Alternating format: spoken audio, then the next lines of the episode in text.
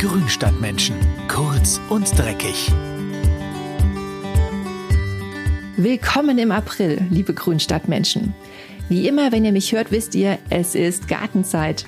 Im April ist natürlich bei Obst, Gemüse, Stauden und Sträuchern so einiges los, denn jetzt erwachen auch die etwas empfindlicheren Pflanzen langsam aber sicher aus dem Winterschlaf. Damit ihr gleich wisst, was euch diesen Monat im Garten erwartet, kommen hier meine drei Tipps zur Pflanzenpflege im April. Der Nutzgartentipp. Mmh, Erdbeeren.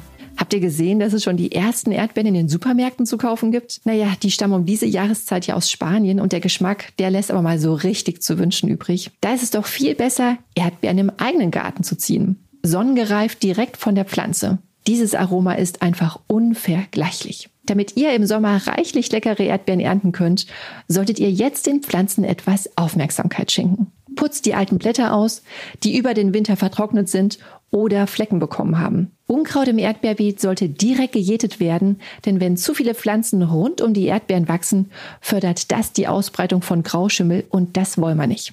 Gießt eure Erdbeeren unbedingt bei trockenem Wetter, denn bereits ab der Knospenbildung sind die Pflänzchen sehr durstig. Und wenn ihr die Erdbeerernte gar nicht erwarten könnt, spannt jetzt schon mal ein Gartenvlies über die sprießenden Pflanzen, denn das wärmt sie und treibt das Wachstum voran. Und wenn es dann richtig warm wird und sich die ersten Blüten zeigen, dann muss das Vlies aber wieder runter, denn sonst gibt's einen Hitzestau.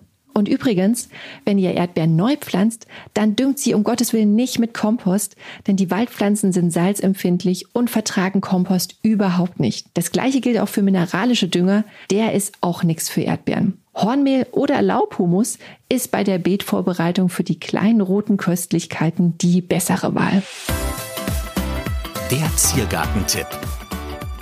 Forsythien läuten jetzt den Frühling ein. Mit ihrer knallgelben Blüte sind sie beliebte Ostersträucher und zeigen außerdem an, wenn es im Garten Zeit ist für den Rosenschnitt. Damit die Forsythie ihr volles Blühpotenzial entfalten kann, muss sie alle paar Jahre zurückgeschnitten werden. Schneidet man den Strauch nämlich nicht, wird er immer dichter, vergreist und wird blühfaul. Das wäre schade, denn rein optisch hat die Pflanze ja wirklich großes Potenzial.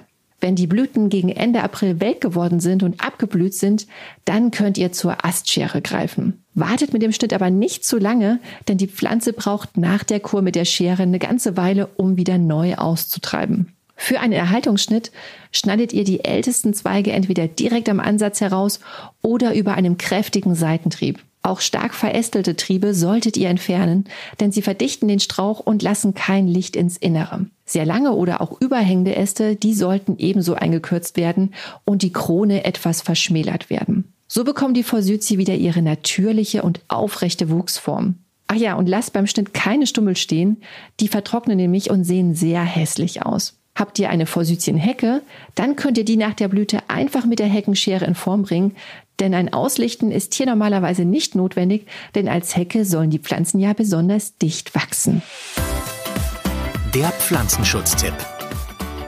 Giersch im Garten ist ja das Grauen pur. Zwar ist die grünblättrige Wildstaude bei Bienen und Falterraupen sehr beliebt, sie vermehrt sich aber durch ihre Ausläufer derart rasant und ist, wenn sie sich einmal etabliert hat, fast nicht mehr loszukriegen. Wenn ihr jetzt im Frühling im Garten Gierschpflanzen entdeckt, die ihr nicht haben wollt, dann grabt sie direkt tiefgründig mitsamt ihrem Rhizom aus, denn sonst überwuchert der gewöhnliche Geißfuß bald die ganze Fläche. Ein Beet, in dem sich Giersch angesiedelt hat, darf nicht umgegraben werden, denn die Rhizome, die man beim Umgraben verletzt, werden nämlich dadurch im ganzen Beet verteilt und nur noch mehr zum Austrieb angeregt. Seht also zu, dass ihr das gesamte Wurzelwerk des Gierschs vor dem Umgraben aus dem Boden holt. Auf freien Flächen oder unter Gehölzen rodet man den Giersch oberirdisch, legt dann dunkles Vlies oder eine Pappe auf den Boden aus und kaschiert das Ganze mit Rindenmulch.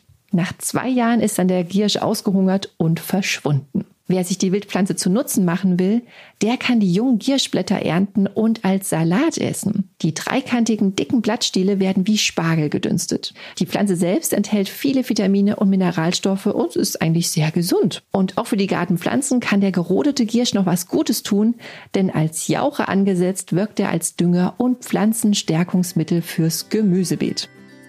Und damit sind wir auch schon wieder am Ende mit den monatlichen Gartentipps im Podcast. Wir hören uns, wenn ihr mögt, bald wieder. Dazu abonniert ihr am besten den Kanal der Grünstadtmenschen auf eurem Streaming-Channel. Auf dem Instagram-Kanal von Mein Schöner Garten gibt's noch mehr Gartentipps und clevere Infos aus der Redaktion für euch. Details zu allen drei April-Themen findet ihr, wenn ihr noch was nachlesen wollt, wie immer als Link in den Show Notes. Ich wünsche euch noch einen schönen Start in den Frühling. Macht's gut, eure Karina.